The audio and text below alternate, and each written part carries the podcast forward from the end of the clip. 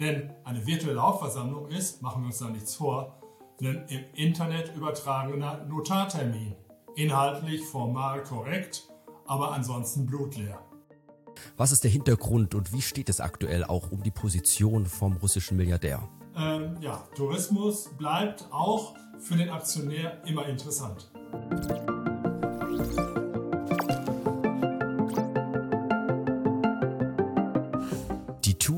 Zurück, so der Vorstandsvorsitzende Sebastian Ebel auf der Hauptversammlung der TUI AG am 14.02.2023 und mit eingeschaltet von uns, der STK Schutzgemeinschaft der Kapitalanleger, natürlich unser Hauptversammlungssprecher Josef Gemmeke. Mein Name ist Paul Petzelberger und wir haben heute eine Fülle an Themen. Wir wollen auf die Verschuldung schauen, auf die Bewertung, auf die Quartalszahlen. Aber bevor wir das machen, Josef, wie war denn die Hauptversammlung am Dienstag? Sie war lang. Und sie dauerte bis 18.40 Uhr. Und zwar war das ja ähm, jetzt eine virtuelle Hauptversammlung wieder. Und ähm, die war mit Problemen behaftet. Für zwei Stunden funktionierte die Technik nicht. Das wurde unterbrochen und wir hatten ja jetzt auch ein Rederecht auf der virtuellen Hauptversammlung. Das hat nur leidlich geklappt mit äh, Verzögerungen und so weiter. Also da hat sich gezeigt, es gibt technische Probleme und eigentlich ist die virtuelle Hauptversammlung keine Hauptversammlung.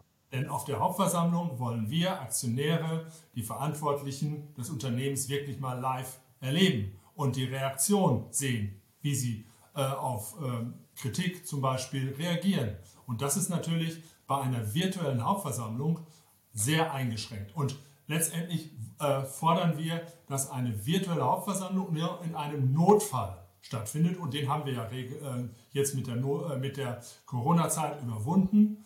Und von daher sollte es in Zukunft wieder eine Präsenzversammlung geben.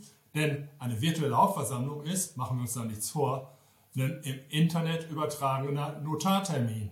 Inhaltlich formal korrekt, aber ansonsten blutleer. Und gerade wenn man jetzt wie am Dienstag so eine Tagesordnung hat mit so wichtigen Beschlussgegenständen und da stand natürlich ganz im Zentrum die Staatsverschuldung. Es gab da mehrere Beschlusspunkte, die in die Richtung gehen und darum werfen wir mal kurz einen Blick drauf. Wie ist der aktuelle Stand hinsichtlich Staatsschulden? Wir haben hier noch eine stille Einlage von 420 Millionen Euro, eine Optionsanleihe von 58,7 Millionen Euro. Beide können theoretisch gewandelt werden in Aktien, in Eigenkapital zu einem Kurs von 1 Euro. Also eine Position, die die TUI so nicht gerne auf der Bilanz haben möchte. Und es gibt dann auch noch eine KW, oder es gibt auch noch KfW-Kreditlinien zu 2,1 Milliarden Euro Volumen. Und jetzt die Frage, Josef, was wurde denn am Dienstag beschlossen, ganz konkret, und was für Auswirkungen hat das auch auf diese Situation?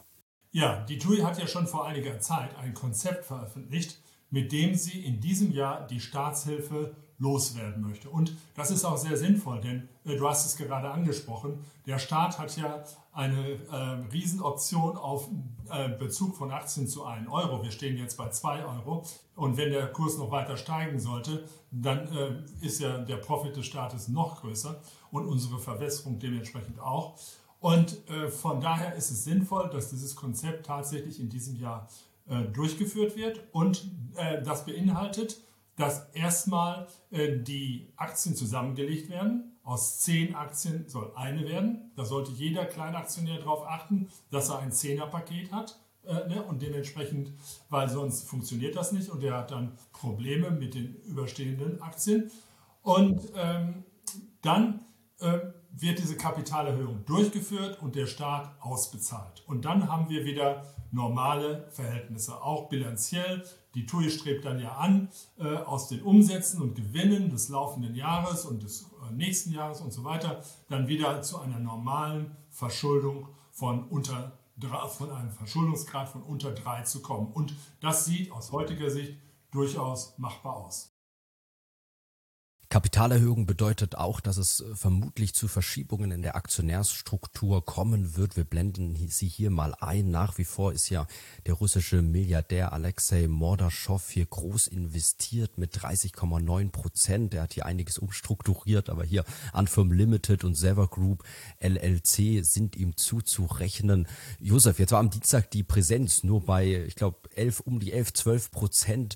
Was ist der Hintergrund und wie steht es aktuell auch um die Position Position vom russischen Milliardär? Ja, die äh, Aktien von Molotow, die sind ja eingefroren. Das heißt, er kann darüber nicht verfügen.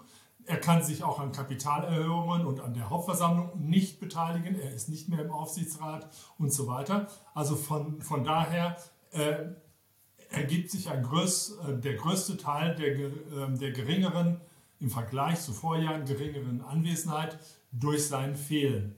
Dazu kommt noch, dass ähm, auch einige Fonds verkauft haben, so, sodass ähm, ein, der Großteil der Aktionäre in der Privatanlegerschaft ähm, äh, zu Hause ist und die erscheint weniger als Fonds auf der Hauptversammlung. So erklärt sich äh, dieser geringe äh, Anwesenheitsanteil.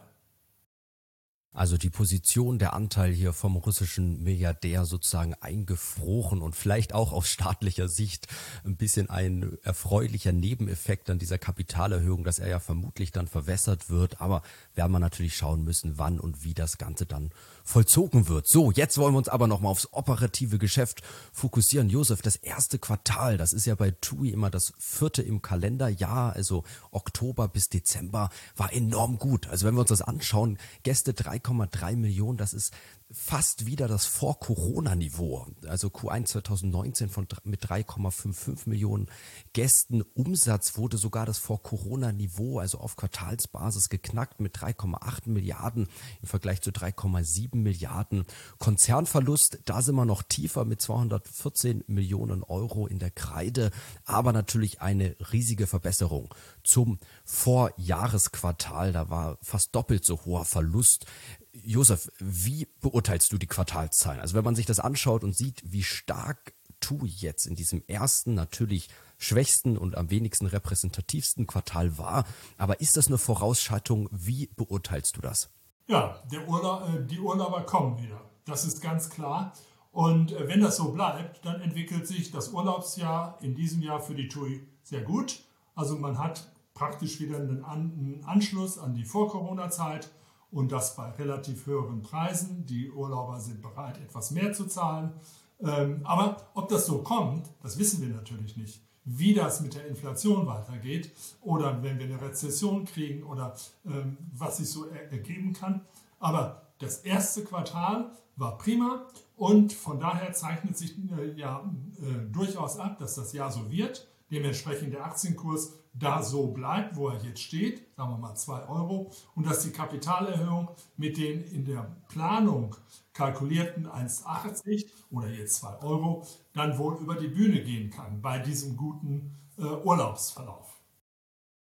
Also vielleicht nicht nur eine Floskel, nicht nur ein Allgemeinplatz, so wie der Vorstandsvorsitzende ja sagt, dass TUI mit noch stärker gestärkt aus der Krise hervorgeht. Also hier das erste Quartal sehr stark. Wir sind gespannt, wie sich das entwickelt. Josef, abschließend die Bewertung. Extrem schwierig, ich weiß, mit dieser Kapitalerhöhung, mit diesen ganzen Faktoren, die irgendwo unsicher sind. Ähm, hier vielleicht mal ganz kurz dargestellt, Marktkapitalisierung aktuell bei einem Kurs von 2 Euro, 3,58 Milliarden. Wenn wir uns ein bisschen Enterprise Value anschauen, also Nettoverschuldung, da waren wir jetzt zuletzt bei einer Nettoverschuldung Ende des Jahres 5,1 Milliarden Euro, aber man kann auch ein bisschen mit niedriger rechnen, weil da natürlich auch dieses ähm, saisonal schwache erste Quartal relativ gesehen drin ist. Also irgendwo ein Enterprise Value zwischen 7 und 8, 9 Milliarden Euro. Wie beurteilst du die Bewertung, Josef? Wie ist dein Blick drauf? Also alles kommt natürlich jetzt auf die Kapitalerhöhung an. Ob die gut läuft ähm, und wenn die ähm, Urlaubssaison jetzt weiter so geht, wie sie angefangen ist und äh, der Kapitalmarkt die, Kap äh, die Kapitalerhöhung gut aufnimmt, dann denke ich, wird sich die TUI-Aktie auch gut entwickeln können. Aber das ist nach wie vor eine sehr volatile Branche. Wir haben es gestern erst erlebt mit den Flugausfällen und so weiter. Da kann immer was passieren. Und von daher, ähm, ja, Tourismus bleibt auch für den Aktionär immer interessant. Also aktuell viel Rückenwind. Josef, danke für deine Einschätzung. Ähm, wir hatten auch davor gesprochen, ich tue mir immer mit der Bewertung bei TUI sehr schwer weil ich sage, bei einem Enterprise Value 7, 8, 9 Milliarden Euro in so einem zyklischen, schwierigen Geschäftsmodell, Geschäft, äh, braucht man wahrscheinlich irgendwo mindestens einen Nachsteuergewinn von 200, 300, 400 Millionen Euro, um das irgendwo zu rechtfertigen und mal schauen, ob TUI das schaffen wird, also ob sie dieses Jahr wirklich wieder schwarze Zahlen schreiben, natürlich in welchem Umfang Nachsteuer auf Nachsteuerbasis und dann nächstes Jahr. Also es bleibt spannend, Josef, und wir beide werden dranbleiben und immer mal wieder ein Update geben. Also vielen Dank nochmal für dein Update und an alle Zuschauer. Wir freuen uns natürlich über eure Kommentare, wenn ihr dem Video ein Like gebt und unseren Kanal abonniert, wenn ihr es noch nicht getan habt. Josef, an dich nochmal. Vielen Dank und bis zum nächsten Mal. Gerne. Auf Wiedersehen. Gerne natürlich auch bei unseren anderen Videos auf unserem Kanal vorbeischauen. Hier mal beispielsweise ein Video über die Bayer AG, wo es ja jetzt den CEO-Wechsel gab. Gemeinsam mit unserem Hauptversammlungssprecher Joachim Kregel schauen wir uns das Unternehmen an. Chancen, Risiken, 15 Minuten. Schaut doch gerne mal bei dem Video vorbei. Natürlich auch bei den anderen Videos auf unserem Kanal. Bis zum nächsten Mal.